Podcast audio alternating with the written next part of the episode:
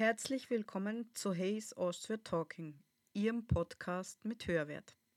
In der neunten Folge unserer Reihe der inspirierenden Businessbücher widmen wir uns heute dem Buch Die Intervallwoche. Arbeitest du noch oder lebst du schon? von Lothar Seiwert und Silvia Sperling. Liebe Elisabeth, warum hast du genau dieses Buch heute mitgebracht?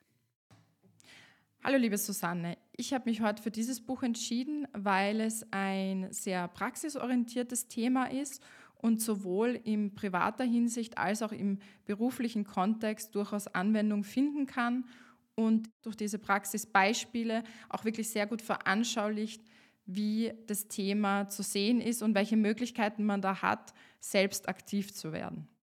Was genau thematisiert das Buch und welche Erkenntnisse konntest du dabei gewinnen? In dem Buch geht es im groben darum, dass wir unseren Arbeitsalltag neu strukturieren und das mittels Intervallmethode.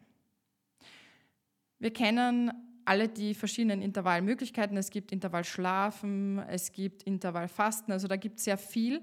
Was aber neu ist oder neuer ist, ist einfach diese Möglichkeit, auch seinen Arbeitsalltag oder generell seinen Tagesablauf in Intervallen zu strukturieren und sich einfach anzuschauen, welchem Intervalltyp gehöre ich an und wie kann ich meinen Alltag noch weiter für mich optimieren, so dass er stressfreier ist und so dass er für mich einfach angenehmer und entspannter ist. Was wird denn in diesem Buch genau thematisiert und und welche Erkenntnisse daraus hast du in deinen Alltag mitgenommen? Erkenntnisse aus dem Buch ziehe ich in erster Linie aus diesen vier Intervalltypen, die beschrieben sind und die auch sehr ausführlich beschrieben sind. Und ich möchte hier gar nicht zu sehr ins Detail gehen, weil ich natürlich auch möchte, dass unsere Zuhörer und Zuhörerinnen dieses Buch lesen. Ich würde aber gern zwei einfach kurz anschneiden, weil das die Typen sind, die für mich einfach auch persönlich sehr interessant waren. Das erste ist der intensive, oder so wird er zumindest in dem Buch genannt.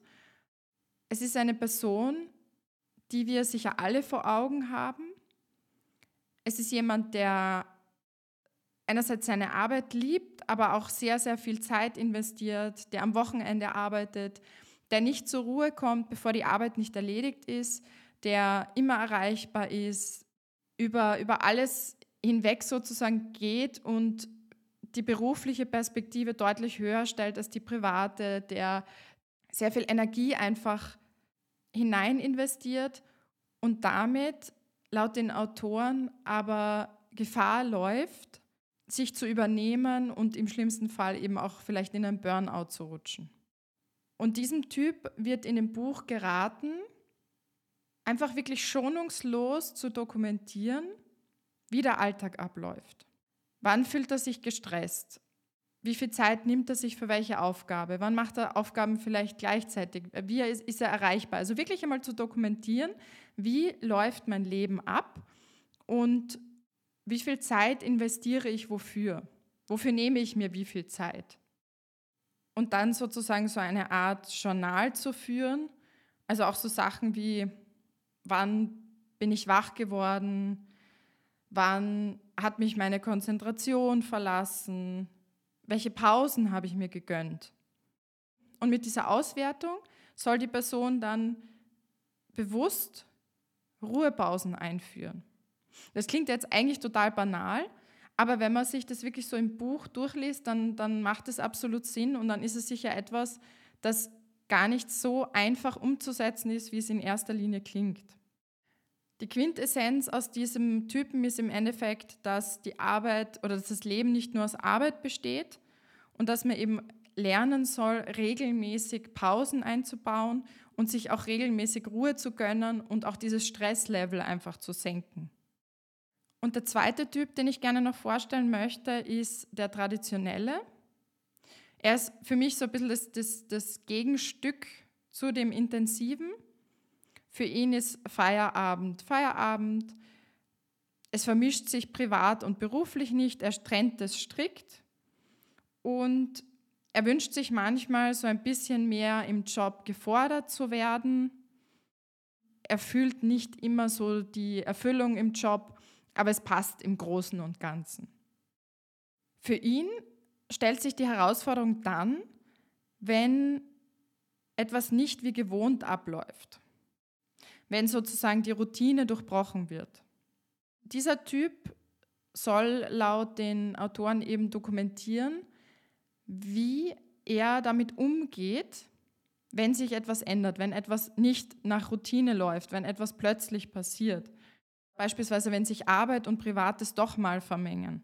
Und der Tipp, den die Autoren geben, ist, sich neuem wirklich auch mal zu stellen und eben nicht vor Veränderungen zurückzuschrecken. Meine nächste Frage ist, welche Zielgruppe würdest du denn für dieses Buch sehen? Wem würdest du es denn empfehlen?